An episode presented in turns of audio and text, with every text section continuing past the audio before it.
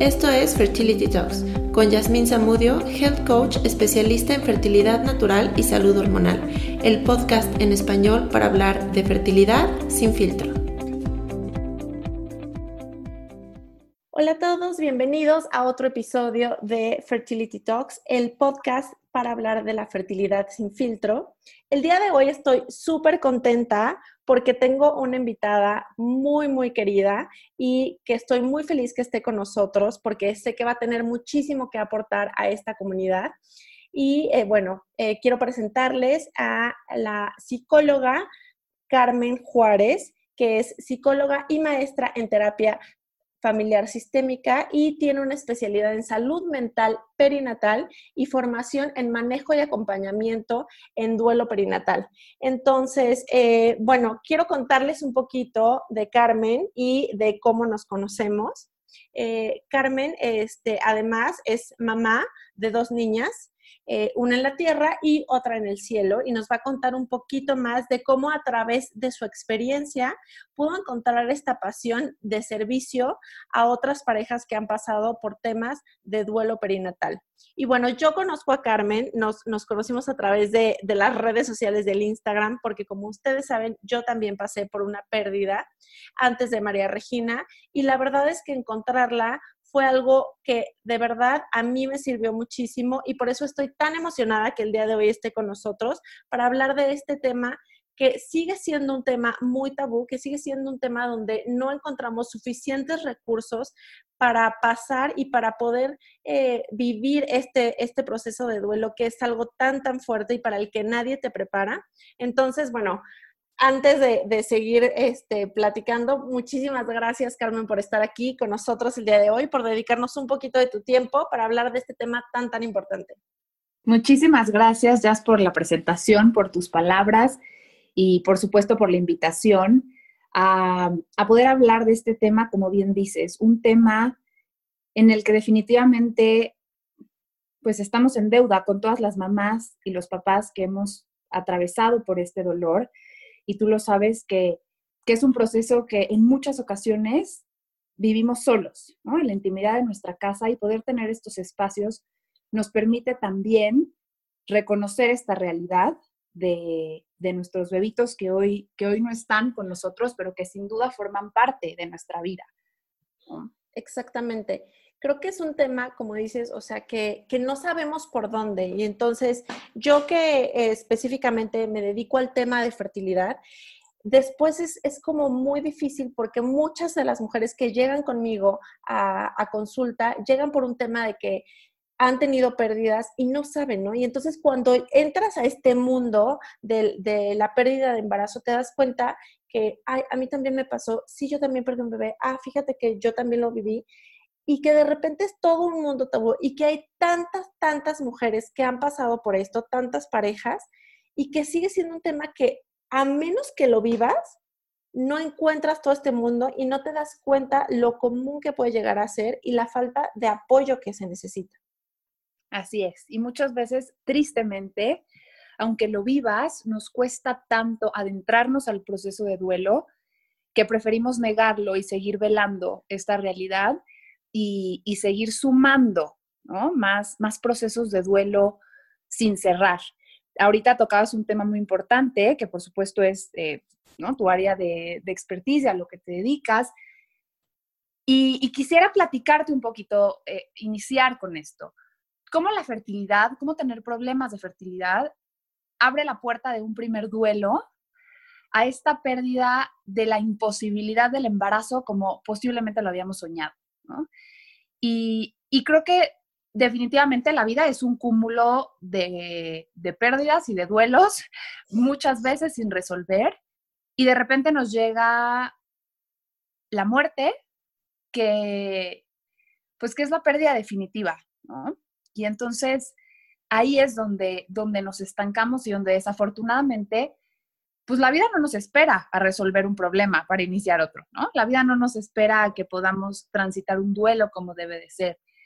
Y, en el sentir de estas parejas, de tantas parejas que, que se acercan contigo, ¿no? Que llegan al consultorio y te dicen, estoy teniendo esta dificultad, primero habría que, habría que partir de este duelo que están atravesando por el tema de fertilidad. de este primer duelo, ¿no? O sea, cómo las mujeres em, que están viviendo un proceso de fertilidad empiezan ya con este primer duelo, ¿no? El, el, duelo de esta imposibilidad de poder lograr el embarazo, de convertirte en madre y de sentirte realizada muchas veces como esta parte tan innata de, mujer y que lo tenemos tan relacionado a, con la posibilidad de tener un hijo.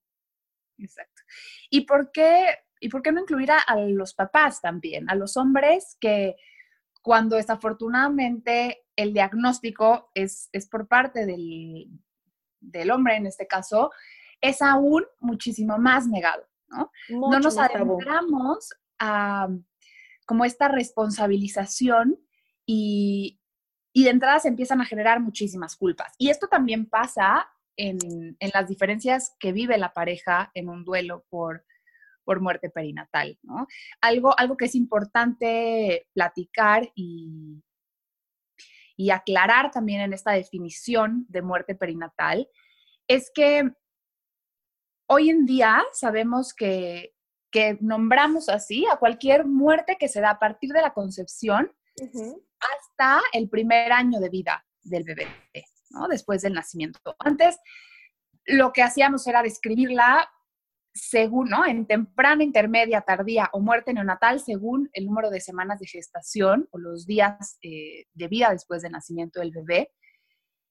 Y, y creo que quedaba fuera, ¿no? Y a lo mejor también se quedaban como estos términos tan fuertes, ¿no? Como, como un aborto, donde no entraba la posibilidad de transitar un duelo, ¿no? Entonces, saber que una muerte, y, yo lo digo así, es la muerte de tu bebé, es la muerte de tu hijo, quizá pierdas el embarazo y pierdas estas ilusiones y estas proyecciones que tenías eh, con respecto al bebé, pero definitivamente tu hijo va a quedar, ¿no? Tu hija va a quedar. Son, son seres que vienen a, transformarnos y a quedarse en, nosotros, a formarnos también como mamás, a prepararnos también para ejercer la maternidad desde, desde, otro, desde otro lado, ¿no? desde otra perspectiva. Y ahora con esta definición también abarca las posibilidades que se dan más frecuentemente con parejas que tienen problemas de fertilidad, ¿no? Cuando hablamos de reducción embrionaria, ¿no? Cuando hablamos de que en embarazos múltiples, pues a veces un bebé fallece y el otro continúa o, y termina siendo la muerte de uno. Claro, totalmente. Y, muchas veces ese tema me, encanta que lo toques porque muchas veces es como, bueno, ya, ya te quedaste con, con un bebé, ¿no? O sea, agradecelo. Y entonces es este conflicto de vivir, sí estoy feliz porque, este, bueno, tengo a mi bebé y está creciendo, pero de, de cualquier forma acabo de perder a otro. Entonces, y, y, no permitimos, no les permitimos a las parejas y a las madres vivir ese duelo porque tienen que estar agradecidas porque están teniendo un bebé y están gestando un bebé y tienen que estar bien para su bebé. Entonces, este, este también como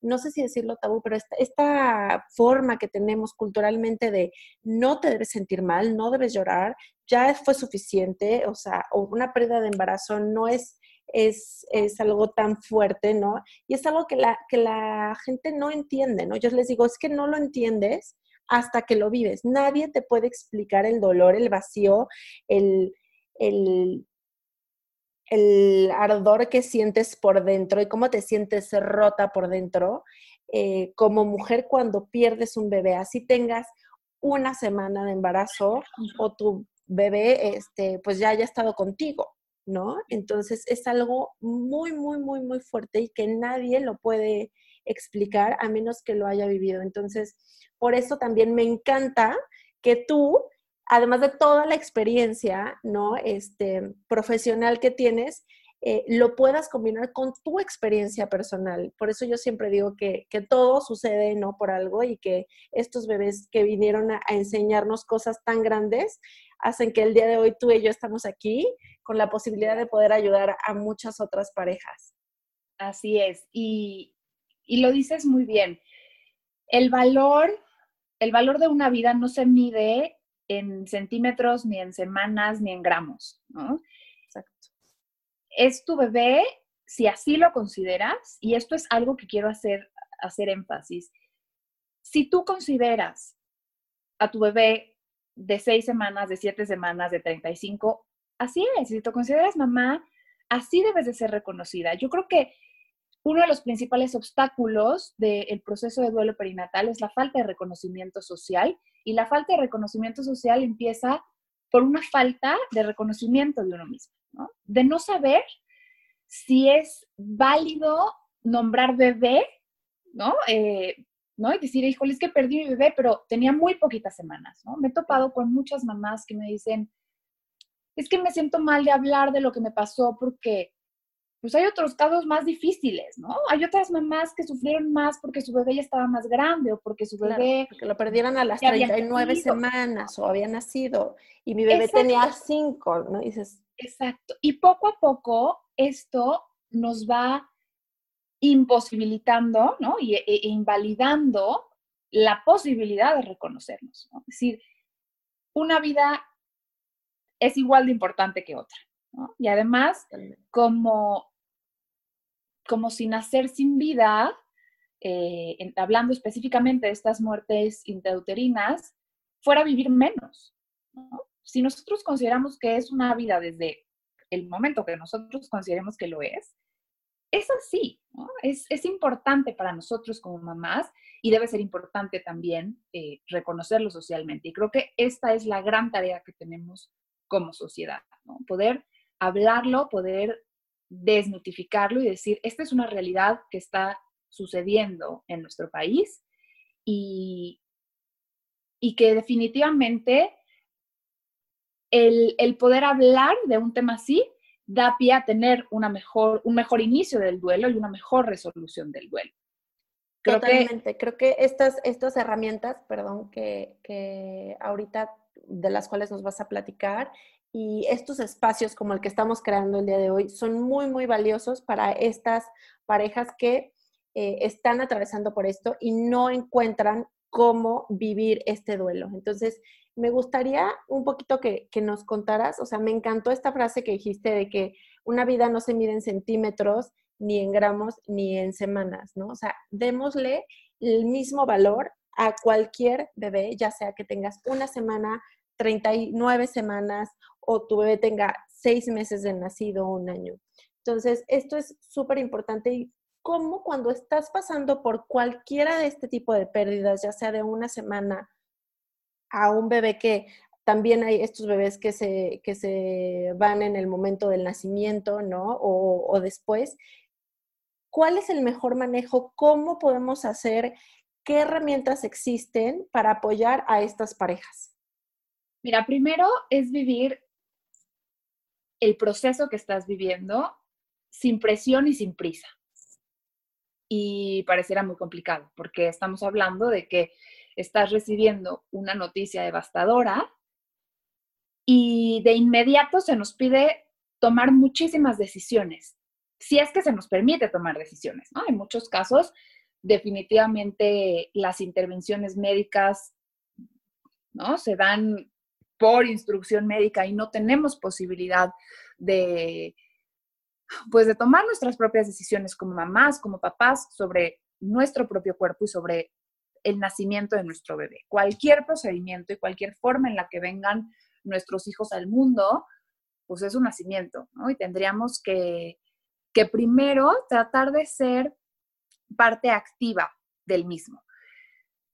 Me llama la atención cómo hace poco tiempo recibí tres casos de amigas preguntándome qué hacer, cómo aconsejar a una mamá que estaba viviendo en ese momento la muerte de, de, su bebé en diferentes semanas de gestación, cada uno de los casos.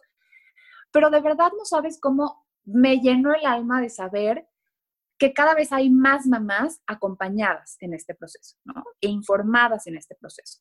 Nadie nos prepara, si, si no nos preparan para la vida, pues imagínate, nadie nos prepara para la muerte.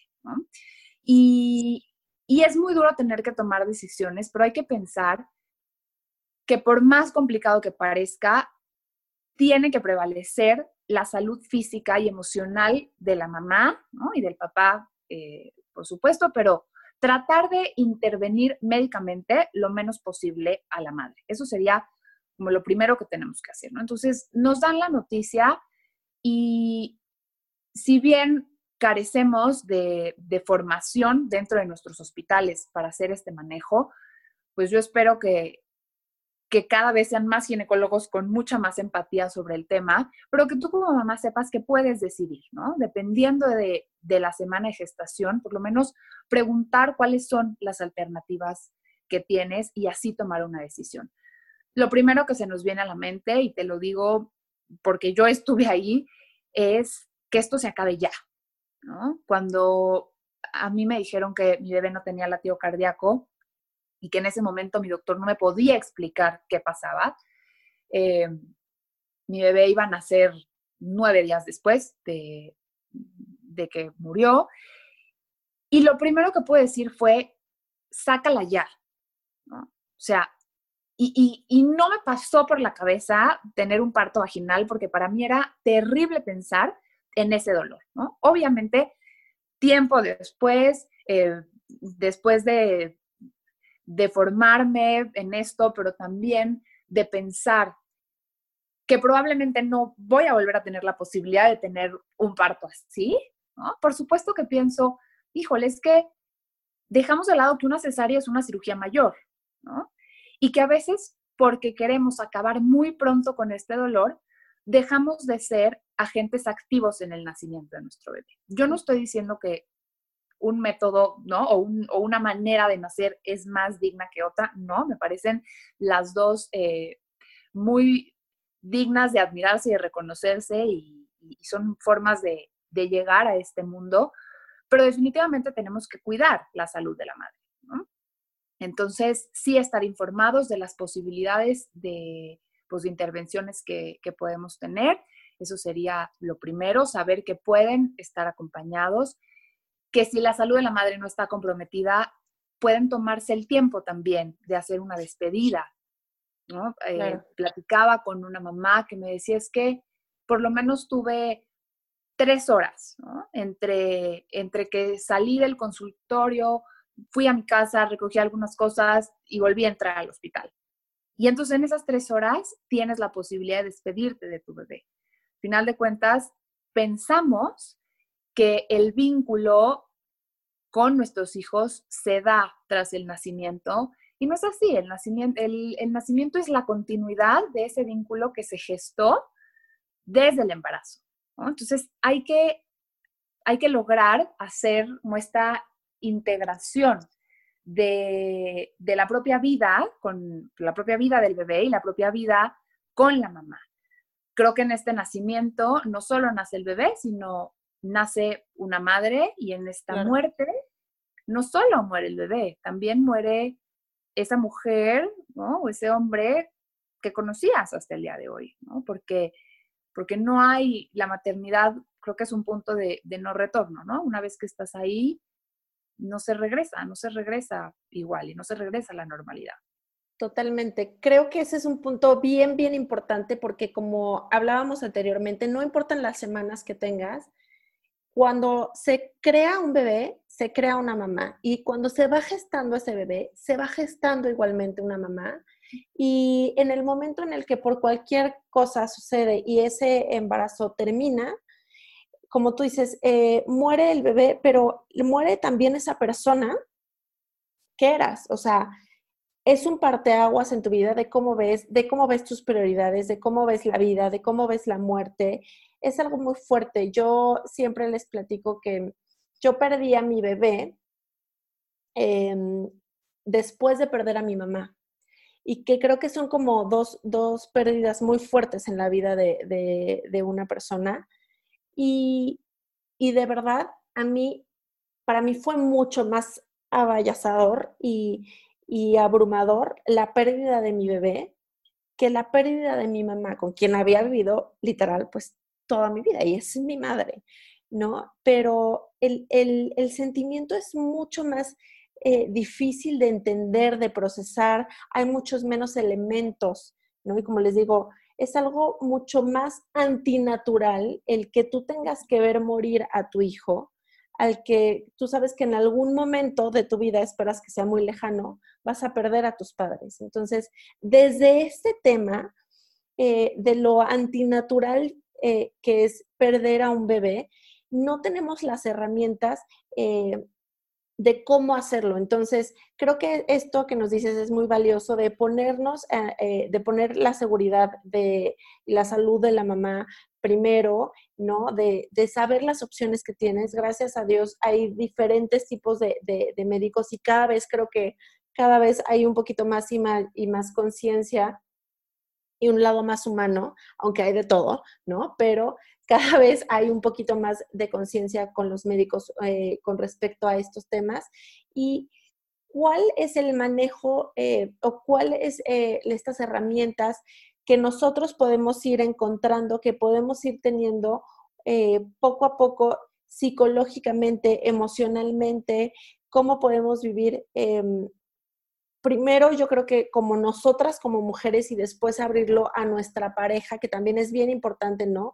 Cómo vivir ese duelo en pareja eh, y saberlo vivir y saberlo cerrar y saberlo comunicar porque también es muy cierto y, seguramente a ti te ha pasado en, ciertos casos, como si no sabemos vivir este duelo, si no sabemos comunicarnos en pareja, la pareja se puede romper. Es algo muy, muy fuerte.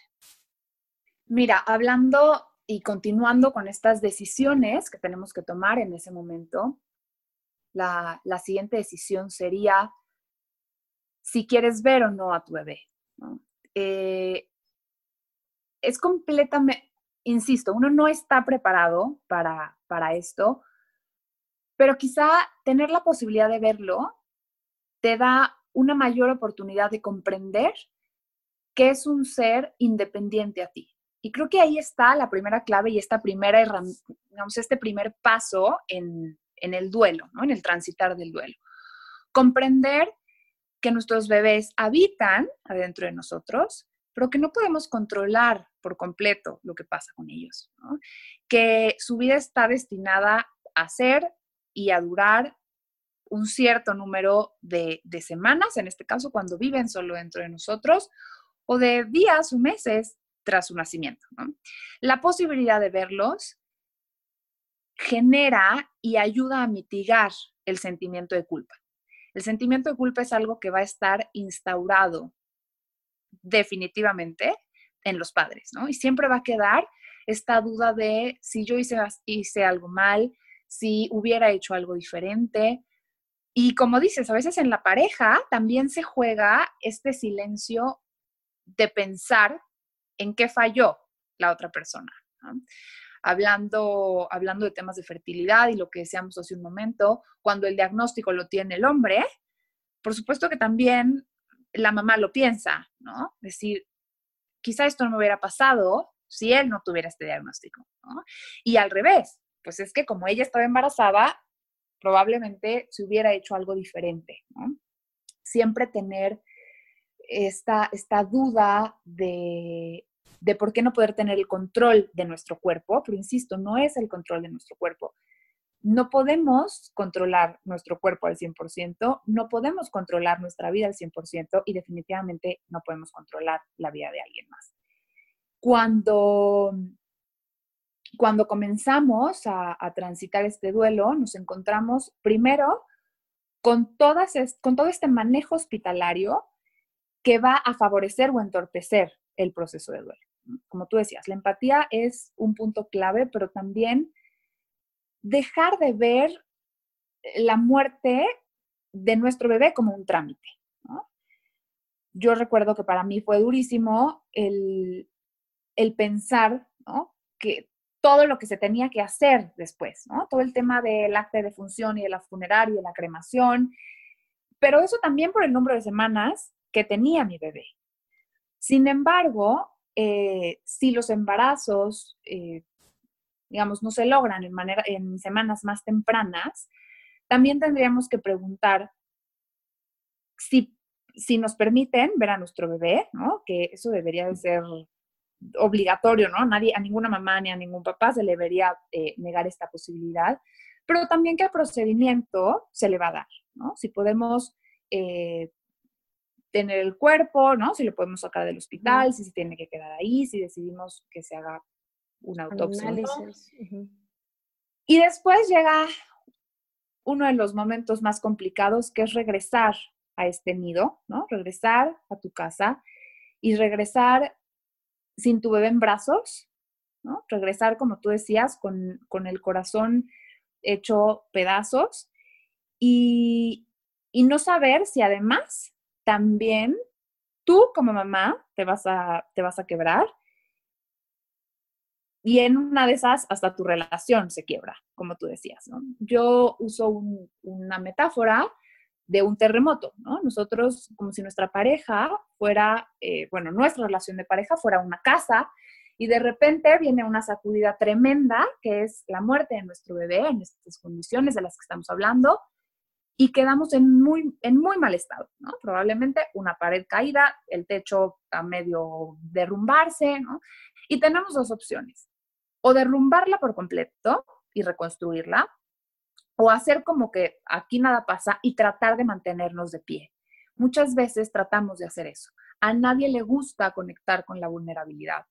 No nos gusta ver a nuestra pareja en, en una situación emocionalmente vulnerable. Y entonces decimos, tengo que salir adelante, tengo que estar bien, tengo que ser fuerte. Muchas veces pasa más en el hombre, ¿no? Por esta presión social e insisto, por esta prisa que tiene la sociedad por vernos bien, de decir, tú tienes que estar bien para ella, ¿no? tú tienes que ser el fuerte. Además, muchas veces eh, en las muertes perinatales no se nos permite hacer los rituales que nos gustaría, ¿no? A veces no podemos hacer un funeral, eh, o no tenemos las cenizas de nuestro bebé, no se nos da una incapacidad por maternidad, ¿no? Y, el papá tiene que regresar al día siguiente a trabajar y hacer que todo está bien, ¿no? Y esto sería, pues, medio pintar la fachada, eh, poner ahí unos dos, tres palos para que el techo se sostenga y termina siendo, ya, un lugar inseguro para vivir. Termina siendo un lugar emocionalmente frágil. Y nos cuesta mucho adentrarnos a esta realidad y reconocer que la muerte perinatal amerita el derrumbarnos por completo, ¿no? El demoler esta construcción, el quitar poco a poco los escombros y reconstruirnos. Y en este quitar de los escombros es ir integrando a nuestro bebé nuevamente. Ahora, los escombros no se quitan solitos, ¿no? No es por arte de magia. El duelo tiene que ser un proceso activo. ¿Cuántas veces no hemos escuchado que el tiempo lo cura todo? definitivamente no, el tiempo, el tiempo por sí solo es imparcial y no cura nada. Lo que va a curar o lo que va a favorecer o entorpecer el proceso de duelo es lo que hagas o dejes de hacer en ese tiempo. ¿Duele? Sí, sí duele. ¿Es difícil? Sí. Eh, hay que aceptar las diferencias del proceso de duelo en nuestra pareja. Hay que aceptar que cada quien lo vive de manera distinta y que esto no quiere decir que para la otra persona no sea importante. Hay que respetar también este proceso de duelo. Yo recuerdo que, que para mí era muy, muy frustrante sentirme tan devastada y ver a mi esposo aparentemente bien. ¿Por qué? Porque conmigo él aparentaba estar bien, ¿no? Y él se hacía el fuerte y conmigo no lloraba. Y yo decía, dedicándome a lo que me dedico, tengo que poder manejar el duelo de mi esposo, ¿no? Y terminas comprendiendo que es un proceso distinto y que para él y, socialmente, pues los hombres están programados así, no solo socialmente, ¿no? Neuronalmente también, o sea, nuestro cerebro es completamente diferente. Eh, ellos no van a verbalizar tanto como nosotros. Ellos no van a conectar tanto sus emociones como nosotros. Ellos van a buscar el irse a cenar con los amigos, el irse a jugar fútbol, el regresar pronto al trabajo, el empezar a emprender un chorro de cosas. Y eso está dando pie a ir integrando y a ir procesando este gran dolor que están viviendo. Y para nosotros como mamás, esa es una tarea dentro del duelo que es pues aceptar que las diferencias existen y también poder, como tú decías, comentar y compartir qué es lo que está pasando con nosotros, ¿no? O sea, decir, para mí esto es importante. ¿Cuántos papás no vemos que, que dicen, es que yo no quiero que mi esposo se vaya a quedar así, ¿no? O sea, llorando todo el tiempo, eh, inmersa en esta tristeza, ¿no? Y que entonces, ¿qué hacen? Cuando la mamá llora, ellos contestan, ay, no, otra vez. ¿O por qué? ahora por qué lloras? Pues, ¿cómo que por qué? Pues, sabes por qué, ¿no? Pero definitivamente es muy complicado para la pareja ver a la otra persona en esta situación de vulnerabilidad. Y por supuesto no hay que dejar de lado el miedo que, que pasa a la pareja de, perder a la madre, ¿no? También en, este proceso, ¿no? O sea, siempre, siempre queda como esta duda, decir, híjole, si algo le pasa y, pues queremos, por supuesto, que, que salgan bien y que no se queden estancadas en este duelo. Definitivamente es un duelo por lo que mencionabas, por esta innaturalidad, ¿no? Que, que conlleva. Es un duelo complicado, pero no por ello tiene que convertirse en, un duelo patológico. Nosotros, eh, digamos, diferenciamos el, eh, un duelo normal y un duelo patológico por la intensidad y, y la duración de los síntomas. Yo hago una diferenciación porque, pues, si somos como muy estrictos en esta literatura, hablaríamos de que, por supuesto, los síntomas comiencen a interferir en una de nuestras áreas, eh, sea la que sea, eh, y que los síntomas duren más de un año. Yo creo que un duelo por la muerte de un bebé no puede catalogarse en un año, dos años o diez años, porque probablemente tú vas a estar bien en unos meses y eso no quiere decir que en cinco años no lo recuerdes, ¿no? Este, y no llores y no sientas. Entonces, no hay que ser tan duras con nosotras mismas. Hay que, hay que describir y hay que desarrollar bien qué es para nosotros el, el superar, siempre escuchamos, ¿no? Hay que superar el duelo. Bueno, ¿qué es para ti superar? Yo creo que la resolución del duelo es lo que te decía, es integrar a, a este bebé que ya no está en nuestra vida, comprender que no vamos a volver a ser las mismas o mismo, los mismos, y aceptar también esta, esta realidad. Si hablamos de, puntos importantes en, este, en esta posible complicación del duelo, pues siempre tenemos que ver alteraciones en el patrón de sueño. Eh, estar sumamente cansado, estar durmiendo demasiado o, por el otro lado, un insomnio importante donde empecemos a dejar de dormir, alteraciones en la conducta alimentaria, comer demasiado, dejar de comer, eh, el aislamiento, no querer estar con las personas, por supuesto, un, sentimiento de, tristeza profundo, enojo y culpabilidad, ¿no? Y que, y que muchas veces todo esto se empieza a traducir en esta negación de no querer, de no querer reconocer, pues, a la persona que ya no está. Qué importante esto que dices, porque, bueno, o por lo menos en mi experiencia, eh, yo me acuerdo mucho las primeras semanas, ¿no? Regresando, como tú dices, del hospital y regresar a ese nido y decir, híjole, y ahora, ¿no? Y, que la vida continúa. Yo me acuerdo perfecto que yo estaba a la mitad de un programa de embarazo y a la mitad de un programa de fertilidad. Entonces me tenía que parar y decir, el segundo trimestre de embarazo, la maravilla de estar embarazada, ¿no? Y yo por dentro deshecha. Y, y, tenía todos este, estos sentimientos que tenía que, sacar y, y, vivía mucho este tema, ¿no? De, estar muy triste, de estar este, las primeras semanas, ¿no? Con este tema de frustración y de enojo y de no entender el porqué, ¿no? De, estas cosas. Y es algo que creo que es normal eh, vivir, ¿no? Cuando eh, tienes esta, esta pérdida.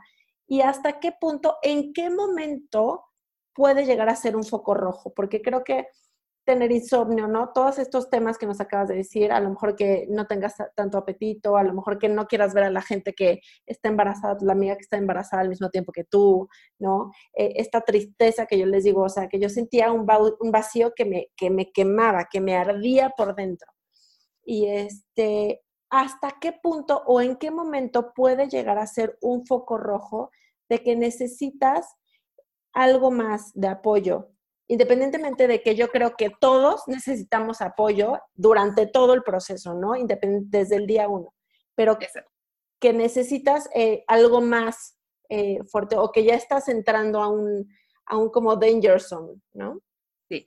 Cuando definitivamente, lo dices muy bien, nadie debería transitar este, este camino solo, pero cuando empieza a interferir en algún área de nuestra vida, ¿no? Cuando ya no vamos a trabajar, cuando dejamos de hacer nuestras actividades cotidianas, sí te estoy hablando, ¿no? Probablemente de seis meses después de la pérdida. O sea, ¿por qué? Porque después de que te realizan una cesárea o después de que estás eh, en una intervención quirúrgica, pues probablemente los días siguientes o las semanas siguientes vas a tener todas estas conductas, incluso que se responden por una condición hormonal, ¿no? O sea, y también es importante tener en cuenta eso. Pero si hablamos. De seis meses después y empiezas a notar esta pérdida del interés en las cosas cotidianas, ¿no? Eh, por supuesto que vas a pensar, híjole, ¿por qué la vecina está embarazada y yo no? ¿no? Pero, pero donde te caches ya no queriendo salir de tu casa porque no quieres ver mujeres embarazadas, ¿no?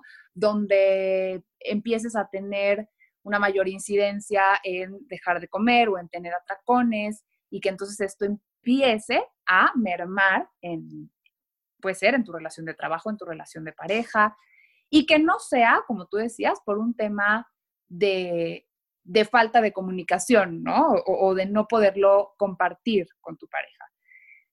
Algo que sí tenemos que, ser como muy cuidadosos, te lo decía hace ratito, es no exigirnos demasiado y darnos permiso de sentir lo que tenemos que sentir. El duelo no es un proceso lineal.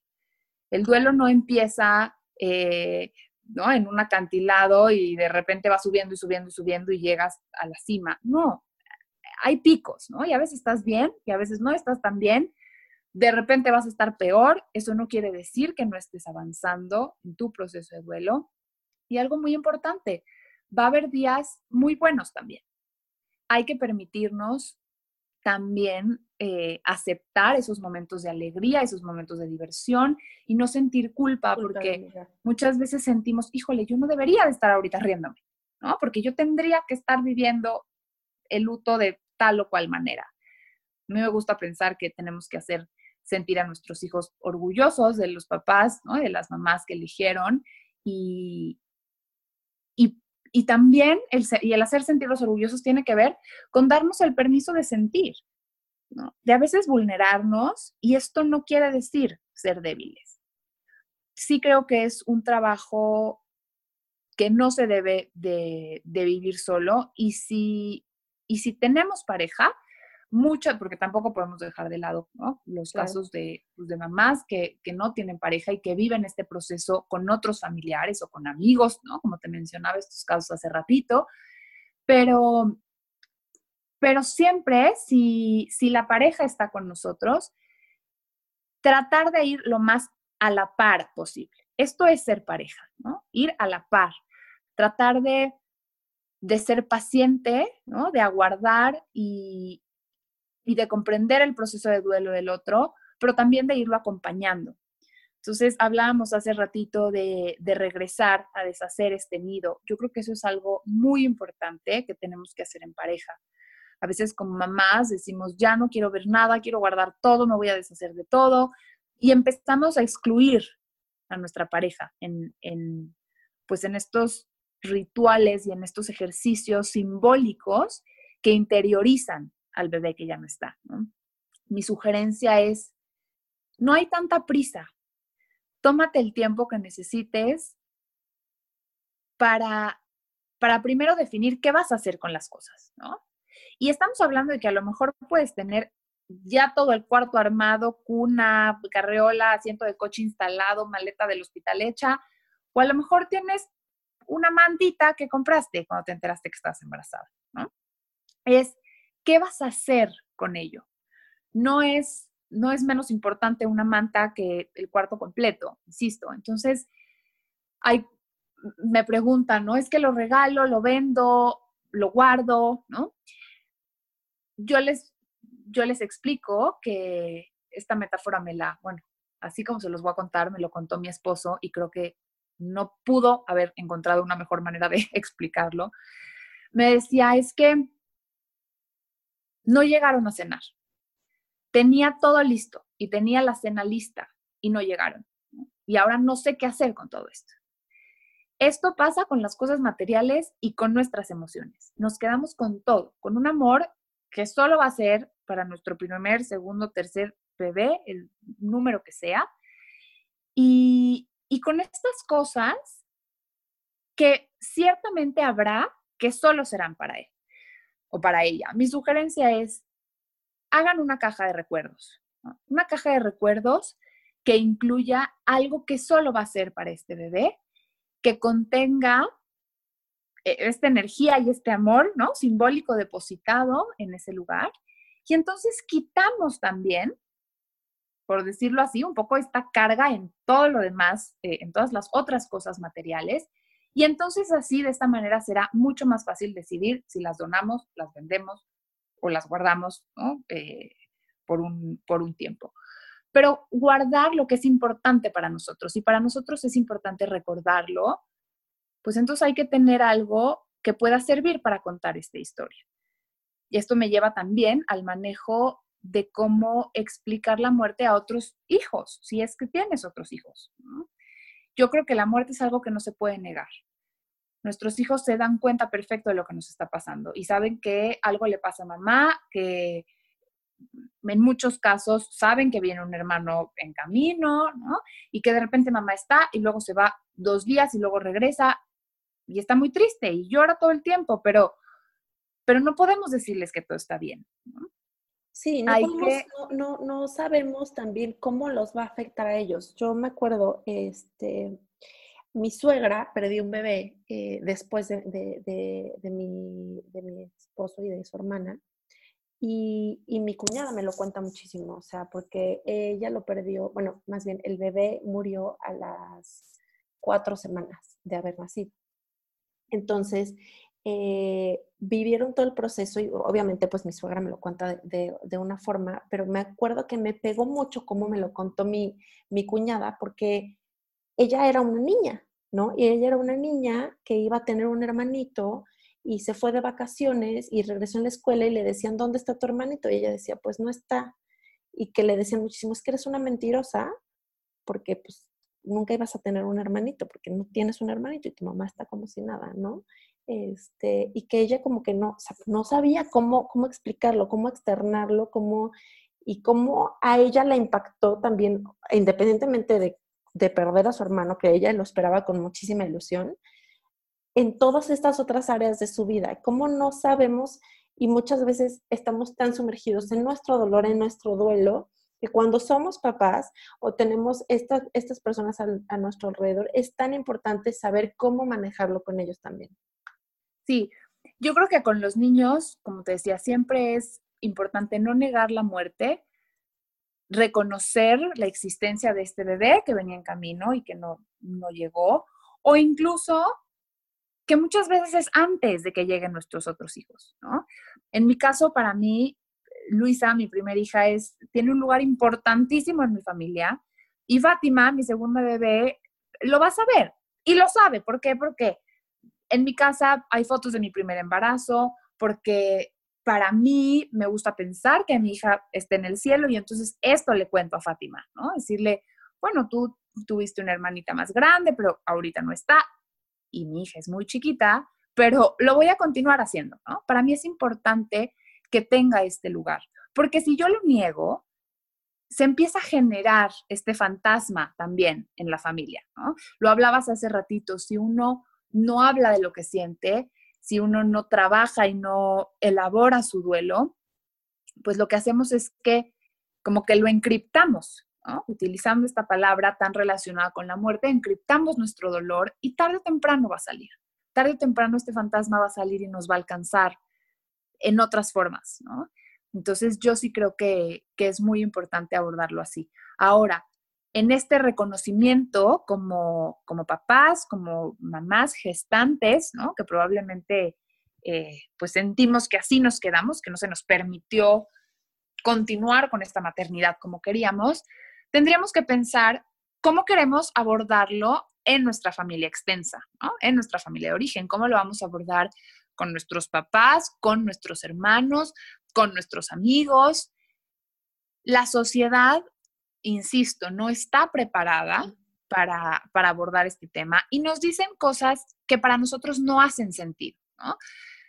no te preocupes, todo pasa por algo, pues en ese momento te vale porque hubiera pasado, ¿no?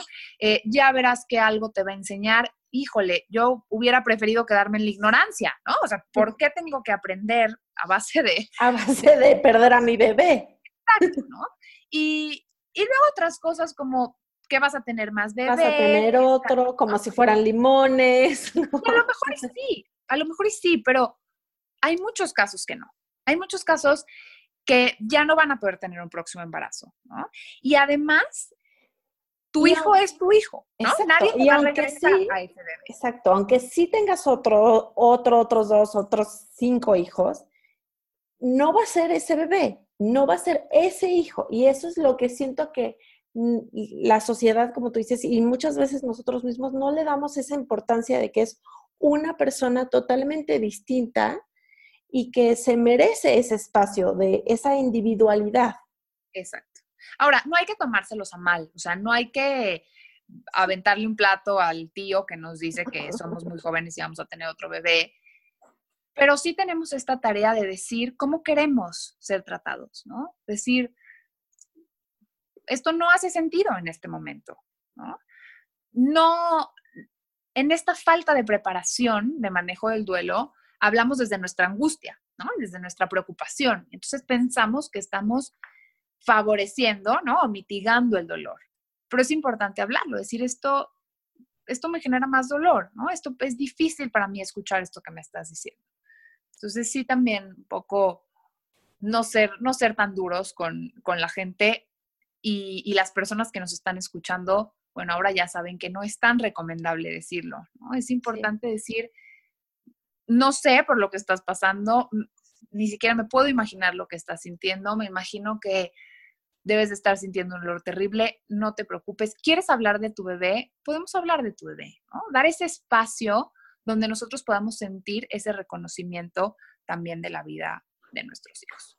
Sí, qué importante esto que dices porque este, no, no están las herramientas. Yo en, mis redes, si, si las han podido ver, tengo una como sección donde hablo como de todas estas frases típicas que se dicen tanto en pérdida de embarazo como en casos de, infertilidad, que la gente dice de una forma, como tú dices, sin saber, ¿no? Y es tan importante por eso que nosotros que tenemos las herramientas, empecemos a crear esta cultura, pero que también si tú estás pasando por este, este proceso, sepas que tienes el derecho, ¿no? De decir, esto no me está sirviendo, o sea, te agradezco tu comentario, pero la verdad es que no me está funcionando, me genera más dolor, me genera más ansiedad, me genera más frustración o enojo y, y aprender a, decirlo de una forma asertiva y también de poner límites, porque hay gente también que no conoce prudencia, que, que, que, que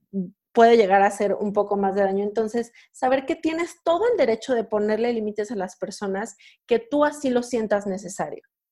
Exacto.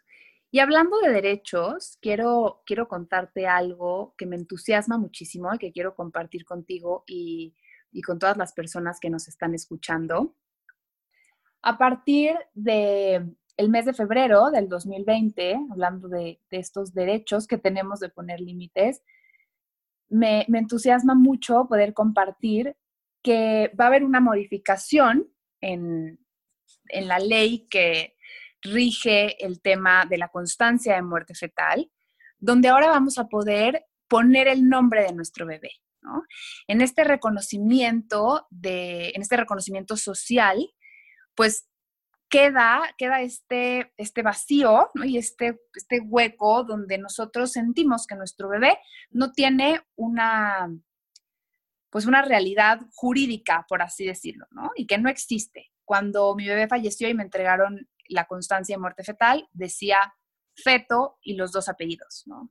Para mí fue durísimo porque mi bebé estaba a punto de nacer, ¿no? Y tenía un nombre y y va a ser su nombre para siempre, ¿no? Entonces es algo que, que me llena de orgullo poder, poder haber logrado que la legislación actual esté, esté poniendo pues tanto interés en este tema y, y, que los próximos papás que lo vivan, me duele terrible decirlo, pero es una realidad que va a seguir pasando, sepan que tienen el derecho de, de otorgarle este nombre a su bebé, ¿no? con sus apellidos y tener también pues esta, esta identidad. Hablando de los casos que van a seguir sucediendo, si bien tenemos esta tarea dentro de, pues del, ámbito de salud, de poder prevenir la muerte perinatal, la realidad es que muchas veces no hay consecuencias médicas. Entonces, es, es, algo que, como te decía, no vamos a poder controlar ni, ni acabar con ello, pero sí podemos dignificar también el proceso de duelo de nosotros como, como papás y, seguir trabajando en poder generar este espacio para, para nuestros hijos.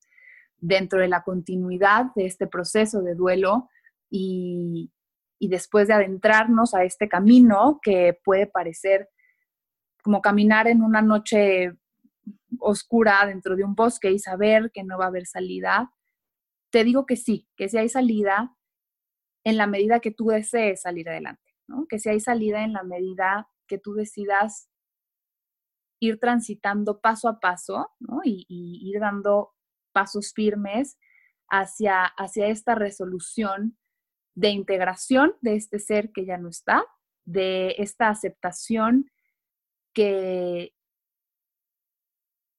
que no enteramente, que no enteramente es tu responsabilidad lo que sucede al 100% en un embarazo, que tu relación no tiene que romperse porque hay algo ya que no podemos dejar de lado. Los hijos no unen ni separan, Las relaciones no, no se mantienen unidas por los hijos. No todas las relaciones con hijos terminan separados lo que nos separa, lo que nos une es lo que decimos, lo que decidimos hacer como pareja.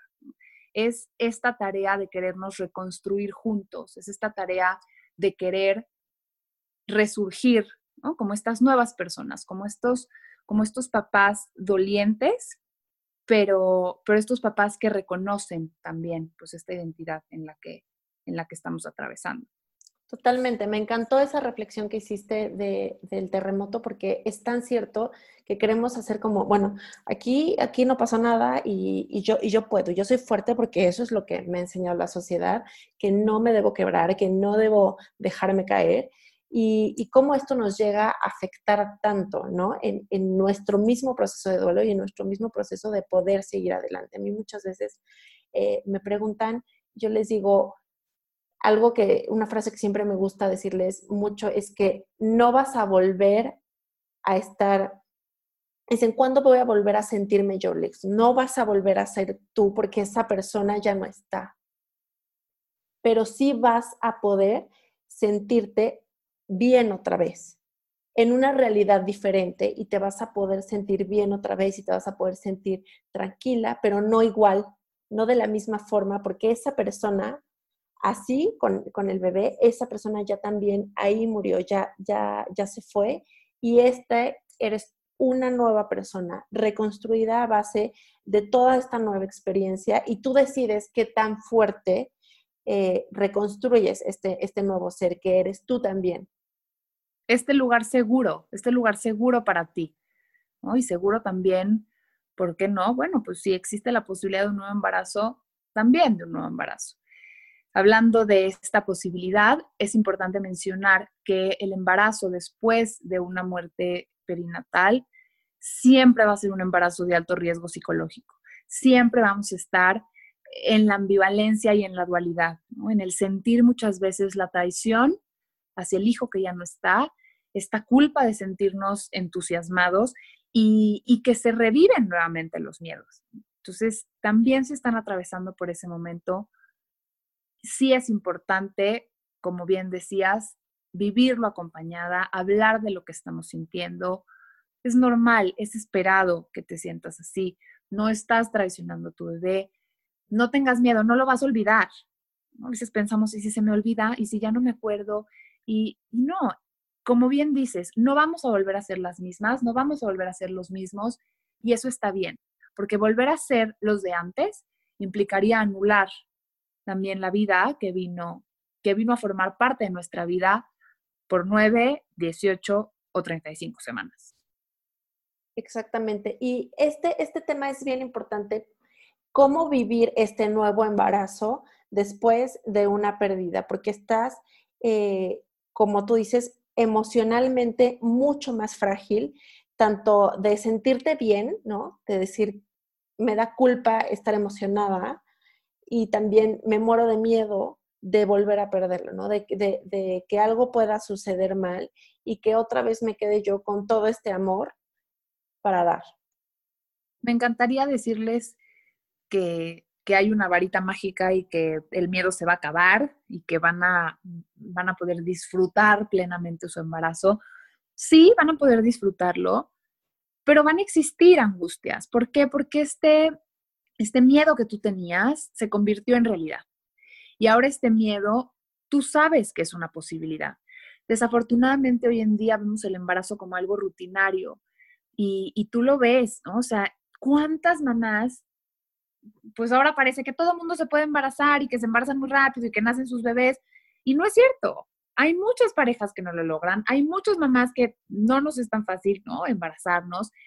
Y esto empieza a generar también esta presión de decir, híjole, y si no lo logro, y si, y si yo no voy a poder tener un bebé como todas las que, las que, las que sí lo tienen, es que un embarazo no es un proceso mecánico, ¿no? No es cualquier cosa estar embarazada. Me da muchísimo gusto todas las parejas que, que se embarazan muy rápido, pero pues no es, no es la realidad completa, ¿no? De este panorama. Entonces, sí hemos visto que a medida que pasa la semana en la que ocurrió el desenlace anterior, es decir, sí, e, en mi caso era terrible porque yo decía, ¿cómo? Pues entonces hasta la semana 35 voy a estar angustiadísima y ya las últimas dos semanas ya voy a estar muy bien, ¿no?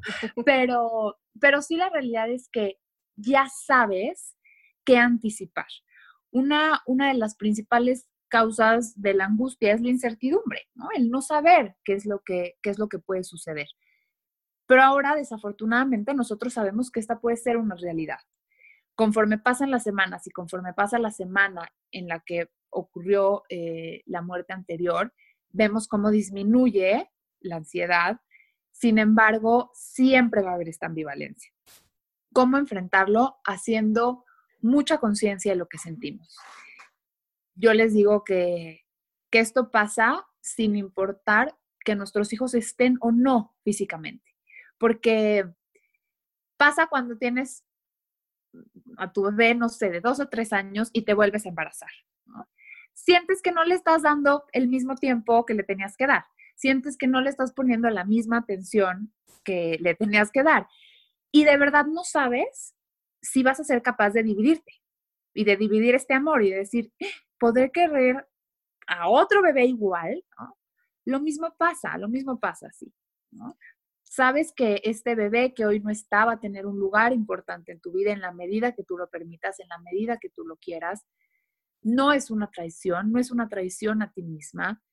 Y, y afortunadamente podemos reconocer después de un embarazo esto que te decía al principio, el, el, identificar que es una vida distinta a nosotros, que nos acompaña y que incluso nos podemos vincular también de otra forma. Si bien en, en algunos casos vemos cómo la vinculación intrauterina es mayor después de, de haber tenido la pérdida de un embarazo, también hay casos donde muchas veces no queremos vincularnos pensando que, que el único vínculo es a través de, ¿no? del amor y el hablarle a la panza y cantarle. Y no es así, nos estamos vinculando a través del miedo y a través de la evitación. Entonces, haciendo consciente esto, podemos también generar una historia diferente, Y identificando qué es lo que queremos, qué es lo que queremos continuar en este embarazo y qué no. Y que de verdad no tengamos miedo y no tengamos pena de, de abrir nuestras emociones, ¿no? Y abrir lo que estamos, lo que estamos sintiendo en ese momento.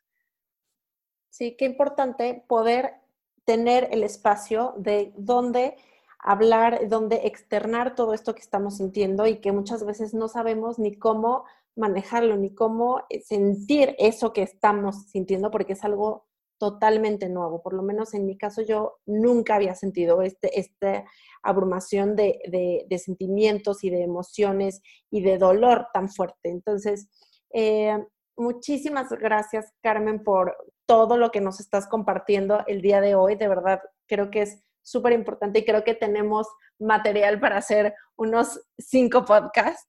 Eh, quedarnos cinco horas aquí. quedarnos aquí cinco horas adentrándonos a todo este tema. Pero creo que es muy, muy importante también que nos digas un poquito cuáles serían así como tus top tres tips para una persona que está pasando y por supuesto que nos digas también eh, ¿qué les recomiendas? ¿Alguna lectura, algún, algún ejercicio en específico? Y también que nos compartas, por favor, todos tus datos para que sepan que existe esta especialidad, ¿no? Que existen personas específicas, profesionales realmente capacitados para ayudarte a pasar este proceso, que no lo tienes que pasar solo y que realmente hacerlo acompañado de una persona que está bien capacitada puede hacer toda la diferencia para que puedas vivir este duelo de la mejor forma, dándole el espacio a tu bebé que ya no está y que lo puedas vivir bien con tu pareja y para tu próxima familia, en dado caso de que ustedes así lo deseen.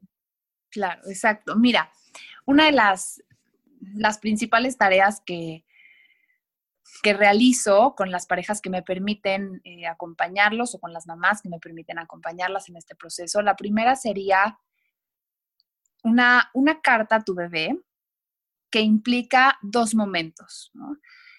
Generalmente pensaríamos en una carta de despedida, sin embargo, no podemos despedirnos de alguien sin antes darle la bienvenida. Entonces, estos son los dos momentos que, contiene la carta. El describir cómo fue, cómo fue para ti y, cómo le das esta bienvenida a este bebé que vino a estar contigo cierto número de semanas. Probablemente aquí hablemos de, agradecimiento, ¿no? De, un, de esta sensación placentera que vivimos al enterarnos de, lo que estábamos viviendo en ese momento. Y posteriormente es continuar la carta precisamente con la despedida. Y en esta despedida vemos que plasmamos quizá este dolor, esta tristeza, pero muchas veces enojo, coraje, resentimiento, culpa, todo eso tenemos que poner, Todo eso tenemos que, que expresar y no tener miedo de, experimentar estas sensaciones eh, no tan placenteras. La segunda sería esto que les decía de la caja de recuerdos. Hay mamás y hay papás que, que a lo mejor no tienen nada material. Esta carta iría en esa caja de recuerdos, como este lugar donde depositamos lo que es de este bebé la foto del sonido, tu prueba de embarazo. Exacto, ¿no? Muchas veces lo tenemos y, y si no lo tienen, también es algo que, que quiero hacer mucho énfasis, no, no eres, insisto, no hay mamás ni papás a medias en esta situación, ¿no? No eres más mamá porque tienes la prueba de embarazo o porque tienes 45 juguetes y ropita, ¿no? Claro vamos a ir formando estos recuerdos. La relación con tu bebé no se acaba con la muerte.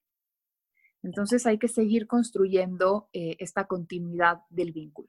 Por supuesto, trabajar en el reconocimiento de nuestra propia identidad, esta nueva identidad de la que hablábamos y el reconocimiento de la nueva identidad de nuestra pareja también. Poder expresar cómo me siento yo y cómo te veo, cómo te observo también. Y que el otro nos pueda decir si es así o, para nada, ¿no? Claro que me duele, claro que lo estoy viviendo y, para mí estas, estas son como las, las estrategias que a veces los hombres toman, ¿no? Decir, bueno, para mí es importante irme con mis amigos o trabajar más o llegar más tarde a la casa. Eso no quiere decir que no, que no estén viviendo este proceso de duelo. Eh, en cuanto, en cuanto a, lecturas, quiero invitarlos. En, el mes de marzo de 2020, voy a hacer la presentación de un libro, el cual me he tomado bastante tiempo en escribir y, y la realidad es que me di cuenta de que no es fácil, que no es fácil plasmar nuestra historia, que no es fácil plasmar la historia de los demás. Es un libro que habla de el transitar de 10 parejas diferentes, ¿no? El transitar en, este duelo, en este, en este proceso, en esta crisis vital que, vivimos al tener que, dejar ir a nuestros hijos. Y bueno, por supuesto, ya que vas a estar más que invitada y, que todos tus seguidores van a, van a saber cómo, cómo conseguir este libro que se llama Aunque no te pueda ver, Mi vida después de la muerte perinatal. Hay, hay un libro actualmente que me gusta mucho que se llama La cuna vacía eh, y las voces olvidadas. Hablan precisamente de, esto. Desafortunadamente no hay literatura en, nuestro país al respecto y, bueno, en el mundo también, ¿no? Es, es contados, contados los libros que podemos, pues que podemos acercarnos y adentrarnos también a estos temas. Sí, hay eh, muy poco. Hay muy poco, perdón, Carmen, y yo nada más quería felicitarte porque creo que es un trabajo increíble que estás haciendo, el de poner este, todo el esfuerzo y, el trabajo que has hecho en reunir estas historias, en contar tu historia, en, mostrar esta parte vulnerable y dolorosa, que al final siempre es doloroso volver a vivirlo, eh, pero que lo, puedas y lo hayas transformado en una herramienta tan, tan funcional, llena de amor para todas estas parejas que eh, pueden pasar por este proceso. Entonces, muchísimas gracias y nosotros felices en cuanto esté tu libro. Ya sabes que yo voy a estar ahí feliz compartiéndolo para todas estas parejas que estoy segura que será una gran, gran herramienta y que les va a funcionar muchísimo. Muchas gracias. Si en algo puedo servirles y como te decía, si, si me permiten acompañarlos en este proceso, pueden encontrarme eh, en mi página de internet que es www.psiembra.com. Eh, así en P Siembra me encuentran en Facebook y, en Instagram. Y bueno, podemos poner también eh, todos mis datos, también correo electrónico y celular. De verdad que, que para mí es un privilegio que cada vez más mamás y más papás compartan conmigo esto tan valioso, estos seres tan valiosos, importantes que son sus bebés que hoy no están. Definitivamente, definitivamente los hijos te cambian, Los hijos te cambian la vida y sin importar que estén o no físicamente con nosotros. Creo que como papás muchas veces queremos crear, decimos, esta, pues como esta analogía de querer dar alas a nuestros hijos. Y, hay bebés y hay hijos que nos piden nuestras alas muy pronto. Entonces, de verdad, los abrazo con todo el cariño y toda la admiración a todas las mamás, eh, como tú, Jazz, como todas las mamás que nos escuchan, a los papás que desafortunadamente tuvieron que vivir este desgarrador dolor que es tener que dejar partir a, un hijo y decirles que todas las heridas, absolutamente todas las heridas, se cicatrizan, solo que unas cicatrizan mejor que otras y nosotros tenemos esa responsabilidad de hacer que las cicatrices pues queden lo mejor posible, que estas heridas sanen lo mejor posible.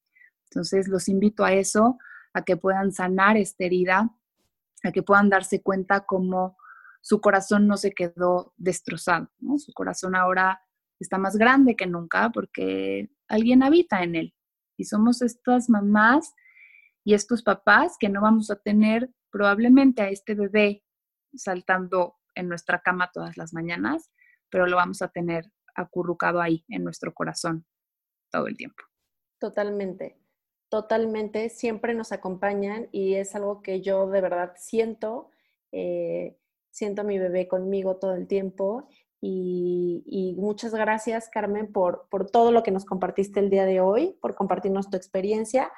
Tanto personal como profesional. Muchísimas gracias por toda la información tan, tan valiosa que nos diste el día de hoy y yo les voy a compartir en eh, las notas de este episodio todos los datos de Carmen para que puedan contactarla y de verdad si ustedes están pasando o conocen a alguien que haya pasado o que esté pasando por este proceso de pérdida, de verdad, eh, contacten a Carmen, contacten a un profesional porque les va a hacer toda, toda la diferencia para, como ella bien nos acaba de decir, sanar de la mejor forma este proceso.